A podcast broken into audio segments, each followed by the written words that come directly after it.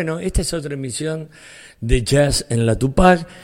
Y si bien en un, en un reportaje anterior que tuvimos una invitada divina, magistral, que yo le decía es la número uno del jazz a Guadalupe Raventos, hoy está la señora del jazz. Con ustedes y con nosotros, Eleonora Ewell. Hola Rubén, un placer. No, el placer, es para mí, por favor. ¿Y quién nos acompaña? Y, eh, hay genios, eh, hay que decir que hay genios en la Argentina, ¿eh? No todos están afuera, ni arriba, ni... No, no, Marcelo Lupis con nosotros. Very special. Buenas noches. ¿Cómo es que te iniciaste en la música, en el jazz? ¿A qué edad arrancaste con todo esto? Porque tu, tu travesía es, es un lindo safari. Es un safari. Eh, eh, lo del jazz, bueno, te, te, voy previniendo para los muy cultistas y los muy así especialistas. Es, esto es una cruza ya declarada con el folclore argentino lo que hacemos, ¿sí? El jazz es lo que estás haciendo ahora. Lo que estoy haciendo ahora. Lo que estás haciendo ahora trasciende hasta incluso hasta el folclore. es algo nuevo, sí, eso es verdad. Sí, trasciende, sí, Medio inclasificable con Marcelo en la producción, que, quien me conoce hace muchos años, y supo eh, darme ese envión necesario para animarme, porque muchas veces uno deja postergadas cosas, sonoridades propias, maneras de tocar que considera no aptas para ese estilo jazz que conocí. ¿Cómo es eso? sonoridades propias. ¿Qué pasó? ¿No te encontraba, no encontrabas el jazz como algo propio? Eh, no, lo que pasa es que hay tantos buenos pianistas o músicos de jazz que eh, hacer algo nuevo o, en todo caso adoptar ese idioma tan eh, transitado no es nada fácil porque hay un lenguaje propio del jazz. ¿sí? Entonces, ¿cómo definirlo? ¿Cómo eh, transformarlo tampoco es algo que uno diga hay una fórmula lista, aunque existen, vos sabés bien, porque sos maestro, que existen los patrones, las maneras de tocar, y bueno, y sale con eso algo que se puede llamar jazz. Ahora. Sin embargo, el disco que yo acabo de escuchar, el tuyo, sí. el de los árboles. Sí, sí, sí. Eh, maravilloso. Gracias. Comentario aparte, ¿no? Pero veo que hay un lenguaje muy propio. Sí, sí, eso sí. Muy personal. que eso a lo mejor es lo difícil de encontrar músicos que estén en ese, porque es como muy personal ese lenguaje. Es personal, pero cuando hay músicos que escuchan y dialogan, entonces con tu música. pero además de escuchar y dialogar, creo que el músico tiene que conocer eso. Sí, sí, y lo registran y lo, y lo lo enaltecen, por decirlo con una palabra. De alguna manera. Sí, sí, claro. Y entonces, porque son músicos, lo logran. Escuchan, ellos escuchan. Y de verdad yo pensaba, y eso no lo, no lo hablamos todavía con Marcelo ni oficialmente, pero el disco tiene ciertos condimentos del pop por la forma en que fue grabado. Pero estoy segurísima que cuando lo toquemos va a salir a flote eso que hacemos cuando tocamos en trío, suponte, necesariamente, porque no va a haber esos mismos recursos, pero está la música.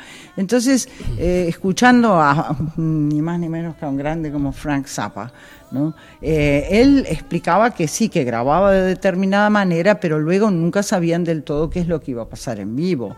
Eh, bueno, hay que entender que la grabación es un estudio, un estudio es un laboratorio, creo que por eso la música en vivo, señores, hay que resurgir la música en vivo, salir a tocar. Hay que escuchar a los músicos en vivo. Hay que tocar en vivo, hay que ir a tocar la música en vivo, hay que ir a escuchar la música en vivo. No me voy a cansar de repetirlo. Sí, inviertan en nosotros porque les vamos a hacer pasar siempre buenos momentos, eso es seguro. Sí, eso es seguro, yo lo puedo yo, yo, tengo, a ver, a ver si mm, vamos a hacer así. yo digo que lo que se perdieron fueron los álbumes en estudio. Sí. Yo siento que es al revés. Ajá. Y lo que digo es público, em, la música está donde uno va a encontrarles. La música es un encuentro, no es lo que alguien te va a decir, tenés que ir a ver a tal. Eso no. Casi, casi siempre es decepcionante. Vamos a ver a tal, casi siempre em, es un encuentro que pasa por otros lados. Yo creo que al revés, que em, yo hace 25 años que grabo discos de manera profesional. Arranqué a los 18.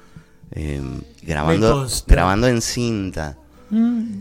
Ese tipo de trabajo que se hacía, ese laboratorio donde cada pedazo de cinta era apreciado porque era caro, porque había que apreciarlo porque tenías una cantidad muy determinada de canales, una cantidad muy determinada de elementos. So, eso, digamos, con, yo viví entonces, un día cayó el CD al estudio no lo podíamos creer, no podíamos creer que podíamos grabar en el propio estudio, sacar una muestra de lo que el público iba a escuchar, porque hasta ese momento en ningún estudio, el estudio era un laboratorio al que después vos mandabas la muestra a fabricar, vos nunca tenías el final en el estudio. A partir de la era digital tenemos, podemos hacer el, el mastering, terminarlo en el estudio, mandarlo ya a la red mundial de computadoras y eso está. Eso crea, junto con nuevas herramientas que em, se dice que el autotune facilita, yo creo que al revés arruina la música, básicamente. Es decir, digamos, la, música que es un universo vasto, tan vasto como tu propio cerebro. Creo que la música es una de las representaciones únicas que tenemos como humanos de la vastedad del universo. Si eso lo vamos a ir reduciendo y cortándole las alas al pájaro con un autotune, con ediciones eh, con, que, donde uno pone todo en tiempo, ahí se pierde la música. Eso es lo que creo que viene pasando en los últimos por lo menos 20 años de discos. Y ahí se perdió el gusto por sentarte a escuchar un disco. Así que yo les digo, ¿cómo querés que la gente te vaya a ver en vivo si no se siente en su casa a escuchar un disco? Porque no hay buenos discos porque suenan mal. Porque realmente lo masivo últimamente suena fuerte, pero no bien. Sí, es verdad. No, ya no, suena con la calidad. Eh, eh, lo que te movía la música disco era la música. Eh, había una pulsión de músicos que el bajista estaba en vivo todo el tiempo.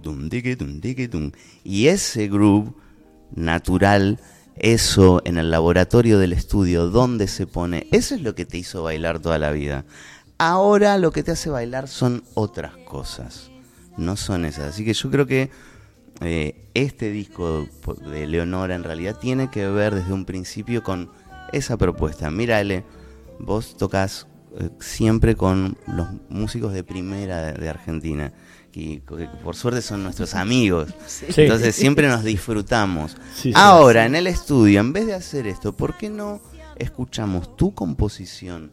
tu letra y trabajamos a partir de eso con la libertad que te da la maquinaria de un estudio donde decimos, che, mira, y acá para mí va una cuerda de saxo, y ahí yo tengo uno.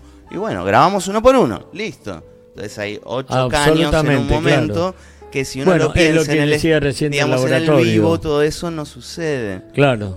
Eh, pero luego, digamos, la pulsión de este disco es el trío, eh, eso se ve muy reflejado, creo que eh, el trío hay que aclarar que está, además de Marcelo Lupi y el honor a Evel, está Rodrigo Agudelo, gran guitarrista de jazz y que incluso anda por varios por varios lugares tocando con mucha gente y acompañándose. Sí, Marcelo también. Sí, sí, no, bueno, Marcelo tiene, una amplia trayectoria. universal es, es, fabuloso. El segundo tema de este disco que, que se llama El secreto de la mocha él lo trajo el día que lo grabamos, ¿no? nadie lo conocía, así que dijo, mire, tengo esto, a ver. Y lo escuchamos y dijimos, bueno, vamos grabando. Y es todo de primera toma. Y lo que toca a Rodrigo es de una madurez eh, inusitada. Yo creo que eh, tengo mucha experiencia en grabar con muy buenos músicos y las buenas primeras tomas a veces son trascendentes. Esta es una de ellas para mí. Y en la primera hay una carga de incertidumbre, duda, seguridad, confianza, búsqueda, que todo eso hace que se, se mezcle en un, en un sentimiento.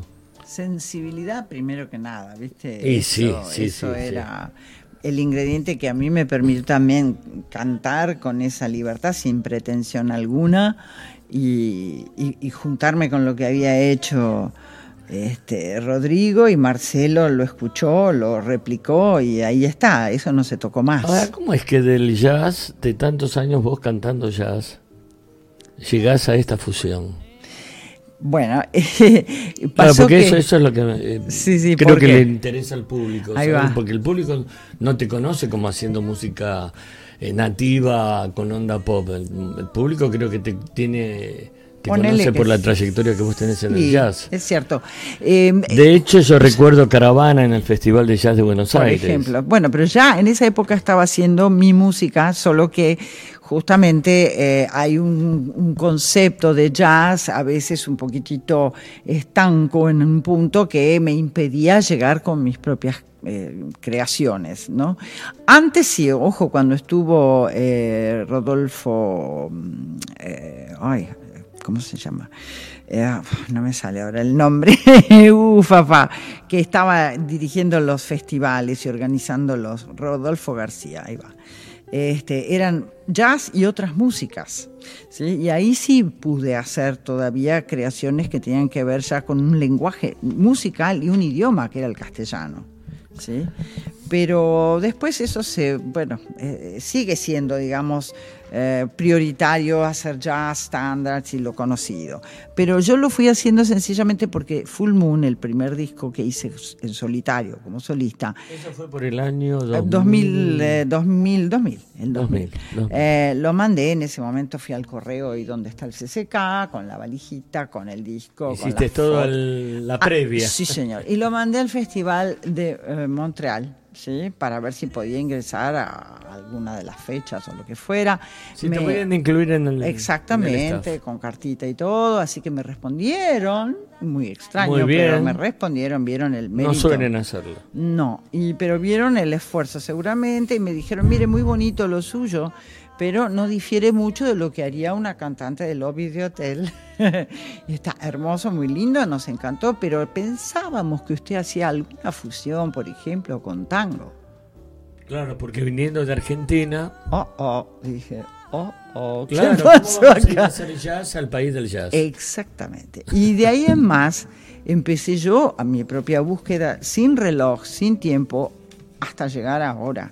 ¿sí? No era el primer disco Estesia eh, en castellano, era un disco que todavía respetando la cosa del inglés, en el que traté de mostrar la realidad argentina contada en inglés, cantada en inglés, pero había sido lo de las torres cuando lo mandé a Estados Unidos con una canción en contra del Fondo Monetario Internacional este, dije, me parece que no me va a dar bolilla, o pelota, como hablamos más.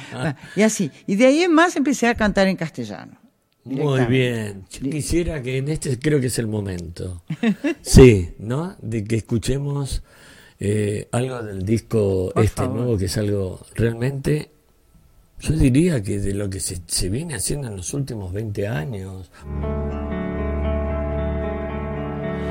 Fecunde el asfalto Así nacieron gigantes verdes, crecieron, crecieron. Un perfume intenso de humus y rocío partió de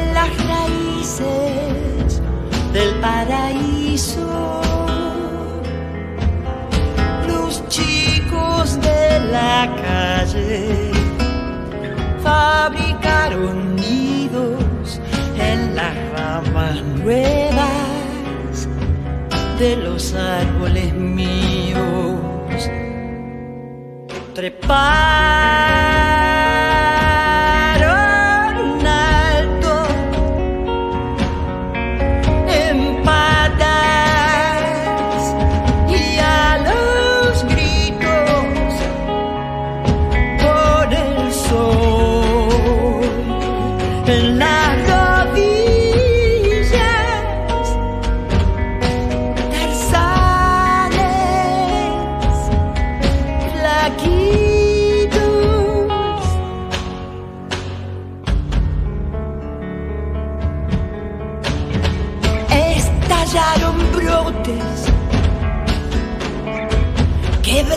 vidrios, arterias verdes crecieron, crecieron,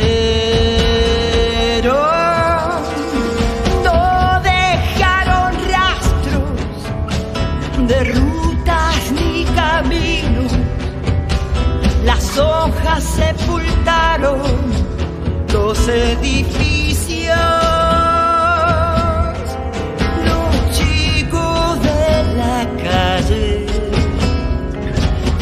Fabricaron nidos en las ramas nuevas de los árboles míos. Treparon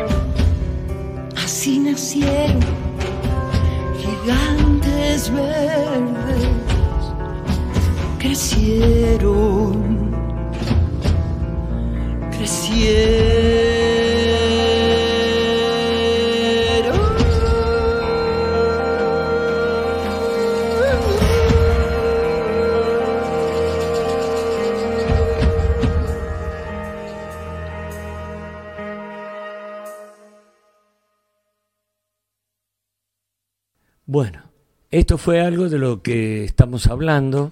Sin embargo, me queda la duda de que eh, la cómo llegaste a esto, cómo llegaste a esta música, ¿no? Porque yo conozco gente que hace tango y siguen haciendo tango desde hace 50, 60, 40 años, lo que sea, que hacen jazz y siguen haciendo jazz. O sea, no conozco gente, no conozco artistas eh, que hayan estado un tiempo bastante interesante dedicados a un estilo y de repente llegan a esto como si esto hubiera sido la música de toda la vida. Eh, sí, no, lo, lo- es de alguna manera porque hay unos tres, cuatro discos eh, en los que yo hice estos intentos de expresar lo propio, encontrar lo propio, hacer entender a los músicos lo propio. Y se, se consagró para mí en Toñá, en el disco anterior, en Ah, trío. sí, en Toñá, en Sí, aunque ya Sí. los músicos me aceptaron, digo, me aceptaron porque para mí fue importantísimo que gente como Juan este, Bayón, como este, Martín López Grande y Rodrigo me, mm, me cobijasen y cuidasen mi música, porque fue la primera vez que yo salí en público a tocar el piano, ¿viste? Y para mí era un desafío gigantesco. Qué hermoso, ¿no? Qué eh, hermosa experiencia, eh, ¿no? Por supuesto, y, y me temblaban las manos, pero la música surgía, iba a pasar, y yo estaba con otros haciendo música, no solamente cantando, ¿me entendés? Haciendo otras cosas, interviniendo eh, el solo de él, o ayudando a, a- a embellecer el solo de Marcelo, o escuchando al baterista y, y haciendo alguna cosa en función de la batería. Entonces, para mí eso era un nuevo canal de comunicación, y con ellos lo logré este, mucho más fluidamente y ahora, bueno, ya Marcelo me Se conoce. concretó el sueño. Sí, exactamente. Sacaron bueno. de mí lo mejor, ellos dos, sinceramente. Qué sí. lindo. Estamos eh, con la señora del jazz que ahora ya no hace jazz, que ahora tiene influencias de jazz. Es Eleonora Well y por supuesto nos acompaña también el productor, compositor, eh, polimulti, No. instrumentista, genio, un genio, Marcelito Lupis. Este, y bueno, el trío LP, eh, no, L, L trío, trío. L trío, perdón, LP. Es difícil, Es- pero corto. Sí, L trío. Bueno, este, que, que lo, también lo conforma Rodrigo Agudelo. Eh, varios discos hablan de esta nueva propuesta.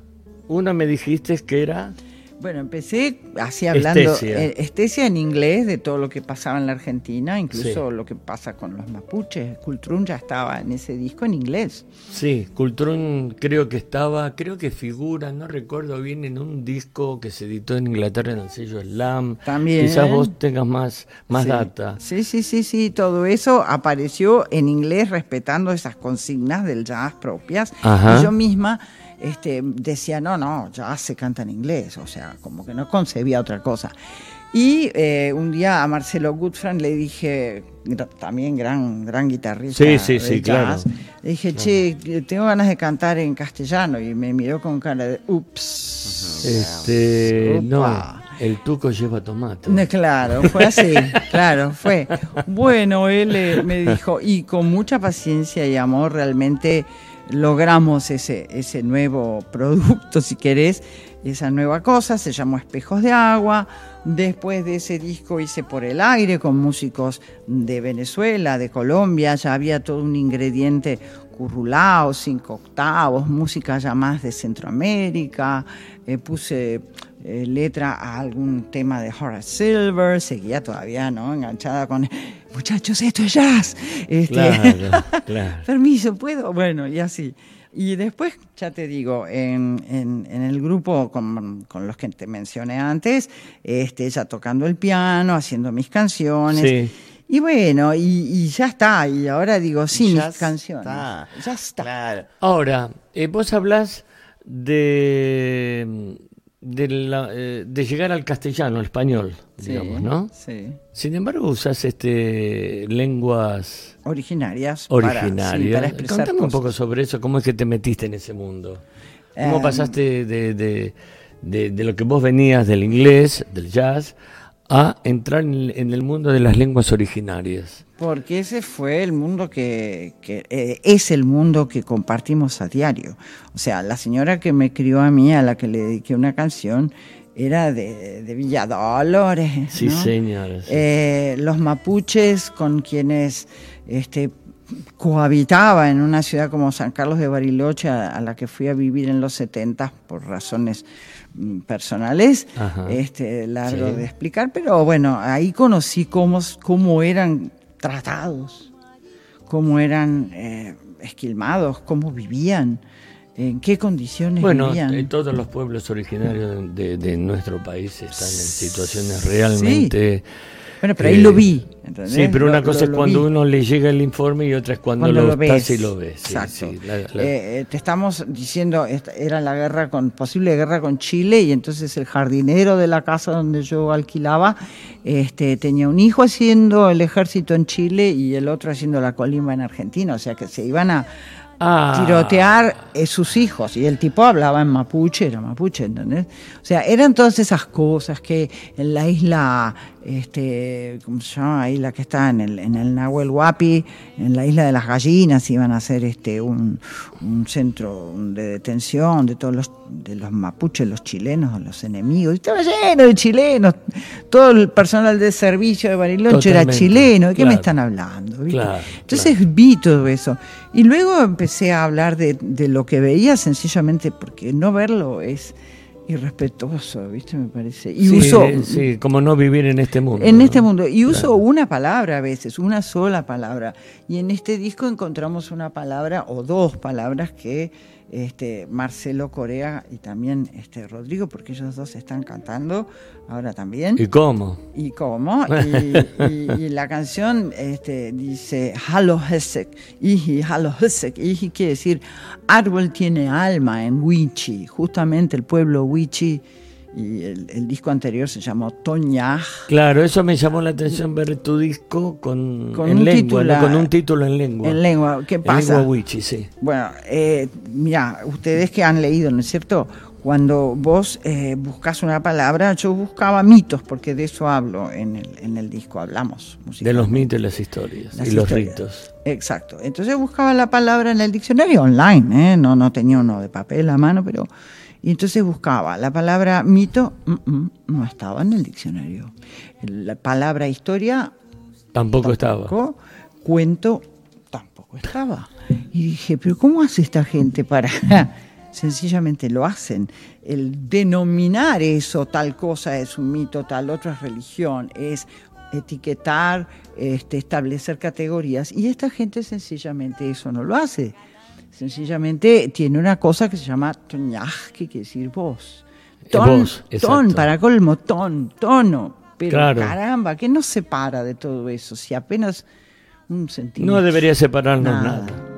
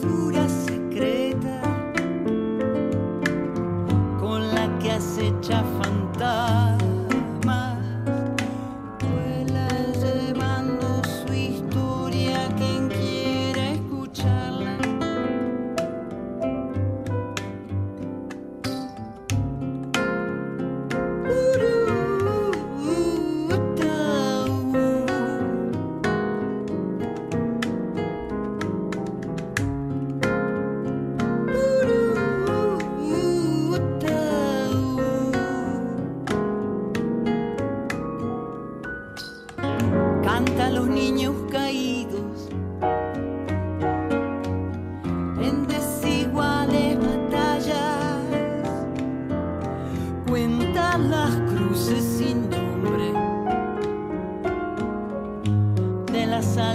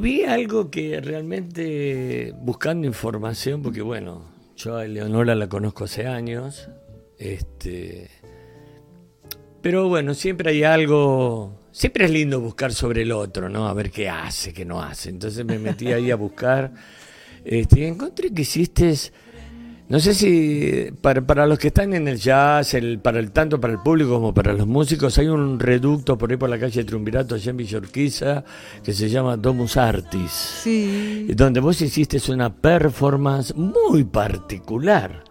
Sí, puede ser que estés hablando de que de Cabaret Berlín. Sí, estoy hablando de eso.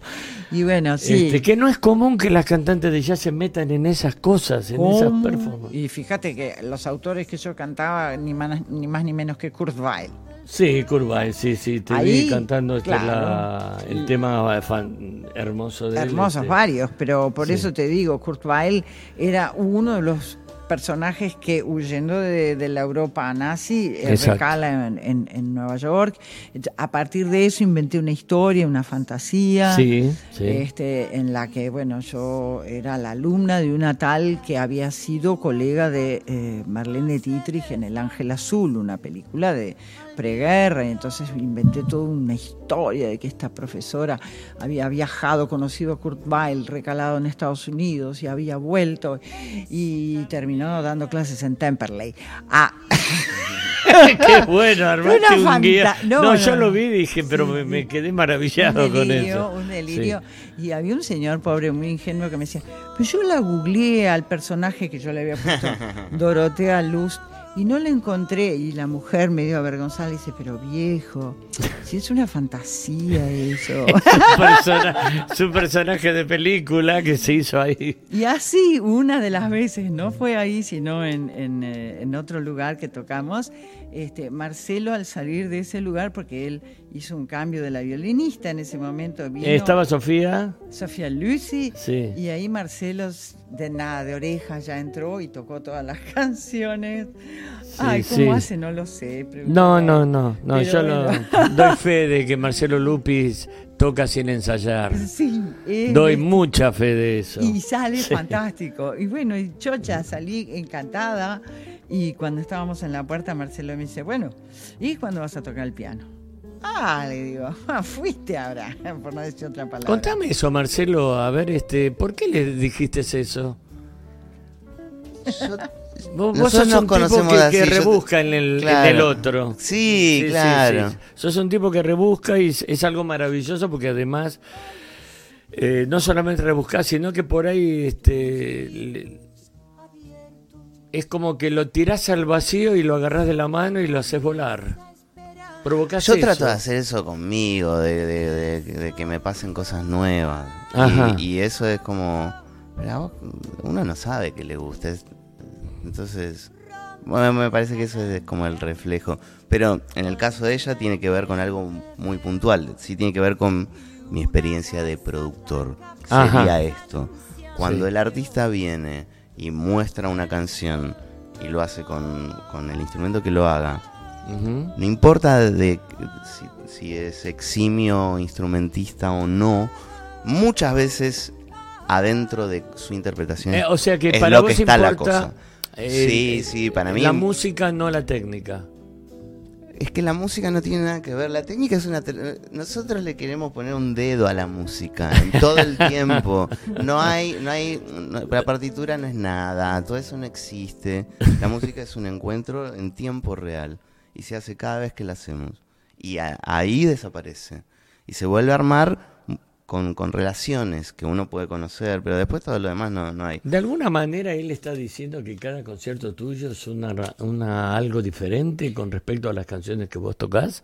O sea que, Sí. que- o sea que no se repiten las canciones. Sí se repiten, pero eh, estamos siempre escuchándonos, es- ojalá, porque a veces el sonido no es 100%, pero nos escuchamos, nos tenemos en cuenta. Es una sorpresa para nosotros. Ajá. Está Sí, es una sucediendo ahí. Sí, yo, yo quería, quería ah, unir eh, eh, la- todas estas cosas, porque cuando vos arrancaste con, con la- lo de la etiqueta del jazz, vamos a ponerlo como es. Jazz no es la representación de un pasado.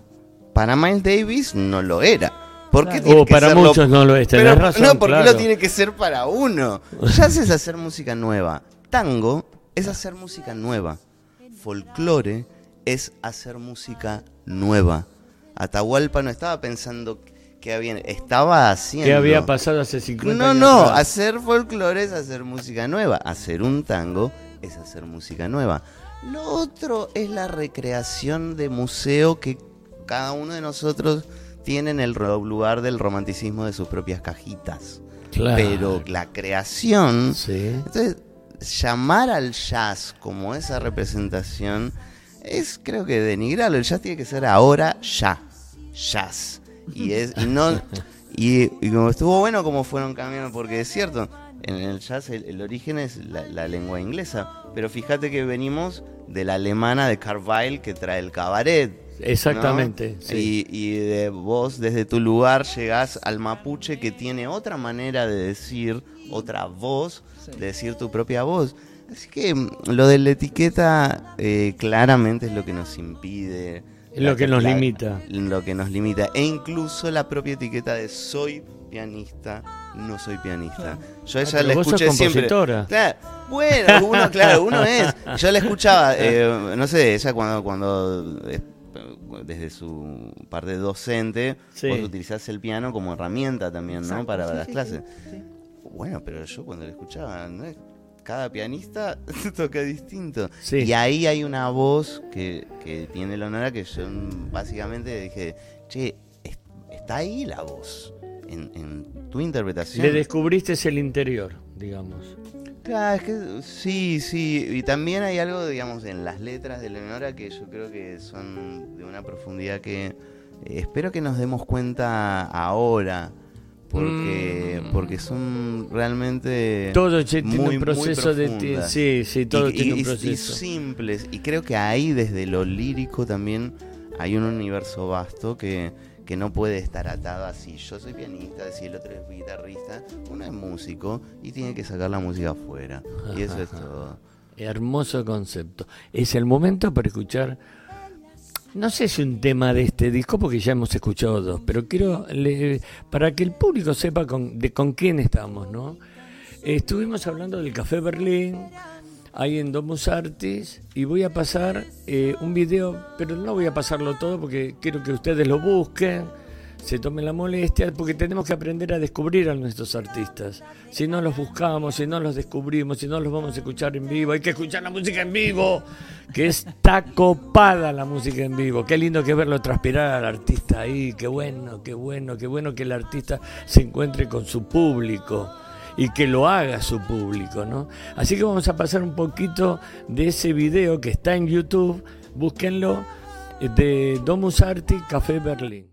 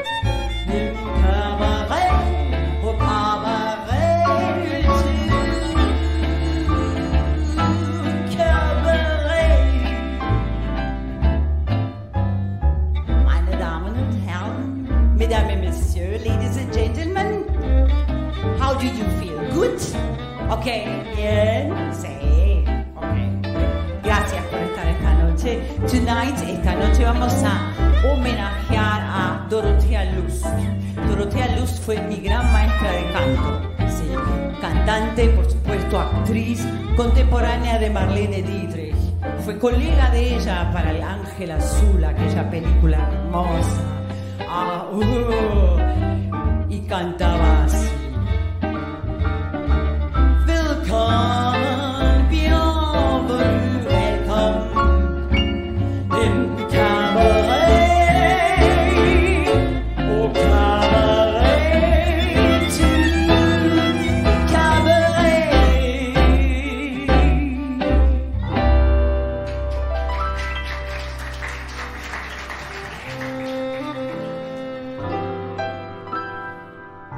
unsere beiden Schatten sahen wie einer aus.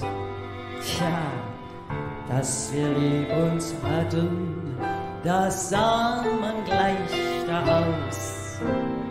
Und sollte mir ein Leid geschehen, wer wird bei dir Latein?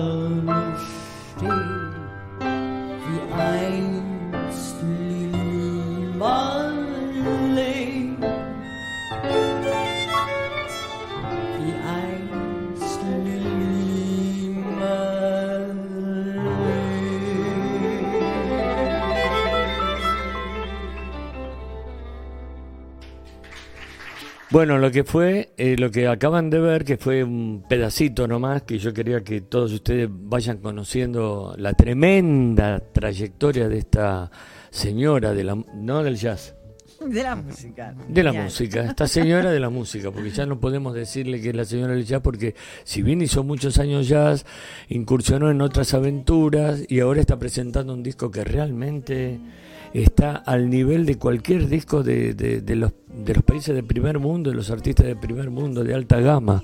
Así que este, la verdad que estamos, estamos- acá el programa Jazz en la Tupac eh, al que agradezco muchísimo a la producción traerme este, este nivel de artistas, a Malvina Giglione y a, Omar eh, Cariaga. Bueno, este, la verdad que para mí es un placer, placer eh, los artistas que van recorriendo programa tras programa. Bueno, este, ya estamos casi llegando al final y ¿qué otra cosa te puedo preguntar, Eubel? Mira, eh, ¿Qué es, ¿qué va a ¿Cuál es tu mejor sueño Sí, arriba de un escenario y frente al público? ¿Cuál es tu mejor sueño, tu mejor deseo? Eh, sencillamente tener eh, la, a ver qué te diría, la no pretensión de nada, poder eh, disfrutar con otros eh, músicos y con la gente que está ahí, eh, que haya alguna comunión en ese momento y que vibremos. Lo necesitamos eh, para darnos cuenta que estamos vivos, yo al menos. Qué lindo. Marcelo. Bueno, este es ideal, fíjate que se llama Jazz en la Tupac. Básicamente cierra todas estas ideas desde que No empezamos. se le escapa nada, ¿eh? No. no, no, Claro, no, no, no tiene oído. ¿Cuál sería? Si no, sería oído. Jazz en la Broadway. Marsalis, claro. No, no, Jazz en la Tupac, que es lo que Sí. de- desde donde nosotros Exacto. entendemos una expresión eh, o distintos tipos de expresiones que básicamente confluyen en la música es muy bella, muy vasta, da para explorarla, da para contar nuestras historias, eh, las de los otros eh, y probablemente cuando contamos las nuestras es donde nos sale más rico. Entonces, Sí. ¿y cuáles son las nuestras? No sé, hay que salir a buscarlas. Ah, qué lindo. Bueno, acaban de escuchar a Marcelo Lupi, músico increíble, productor, violinista, eh, también cantante, a veces guitarrista, y si hace falta un bajista también. Percusionista, Este, baterista, editor, Ah, sí, baterista. fabricante de guitarras. Sí, y bueno. este, Saxofonista, mira, toca la viola, eh, hace unas hamburguesas. Sí, sí, creo que de ahora más va a haber que llamarlo el duende. Sí. Sí, sí, Es- Marcelo Lupis Seca ya no va más. No, no. Ahora será Marcelo Duende Sí. que es un duende. Sí. Se te mete adentro del cuerpo y ahí empieza todo, ahí empieza el viaje.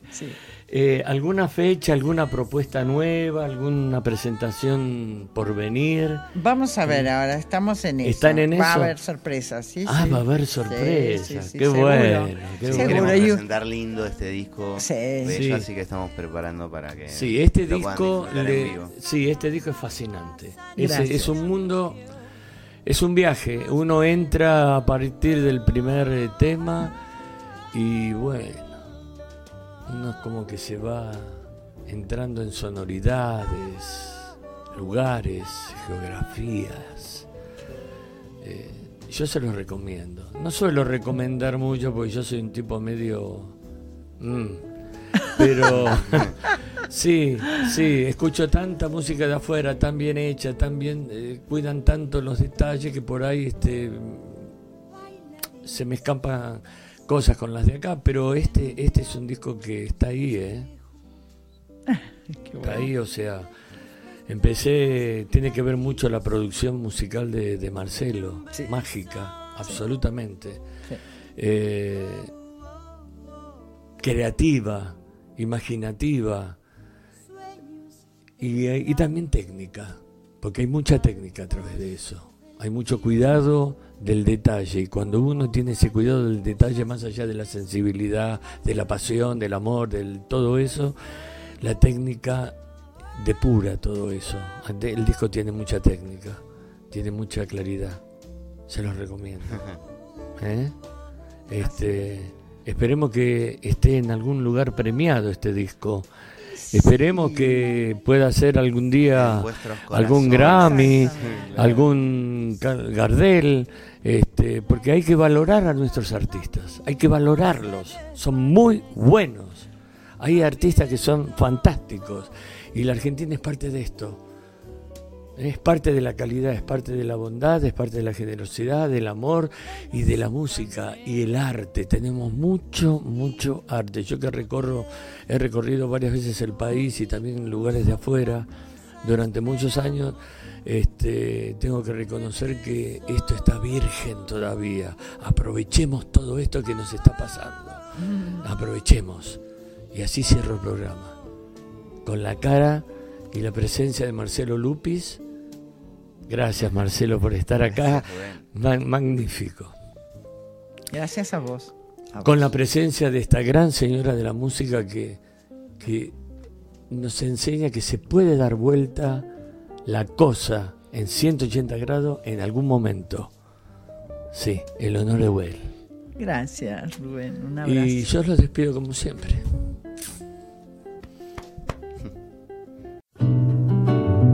Escuela Taller de Música Rubén Ferrero. 35 años de experiencia. Enseñanza integral en historia, análisis, audio perceptiva y teoría musical. Piano, canto, bajo, guitarra, ensambles rítmicos, vocales e instrumentales. Exploramos el folclore, lo étnico, lo urbano, jazz, tango y fusión. Ingreso desde los 10 años, sin límite de edad. Estamos de lunes a viernes de 10 a 20 horas y los sábados de 10 a 13 en Biel 1272, Cava. Contactanos al 155640 2628 o al 153304 9673 o ingresa a www.rubenferrero.com.ar. Te esperamos. Auspicia Sadaik, Sociedad Argentina de Autores y Compositores. La música está de fiesta.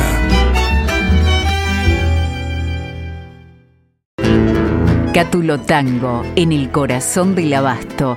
La mejor experiencia de tango en Buenos Aires. Un show con lo mejor del tango clásico y moderno. La pasión por el tango más viva que nunca. Te esperamos. Cátulo Tango.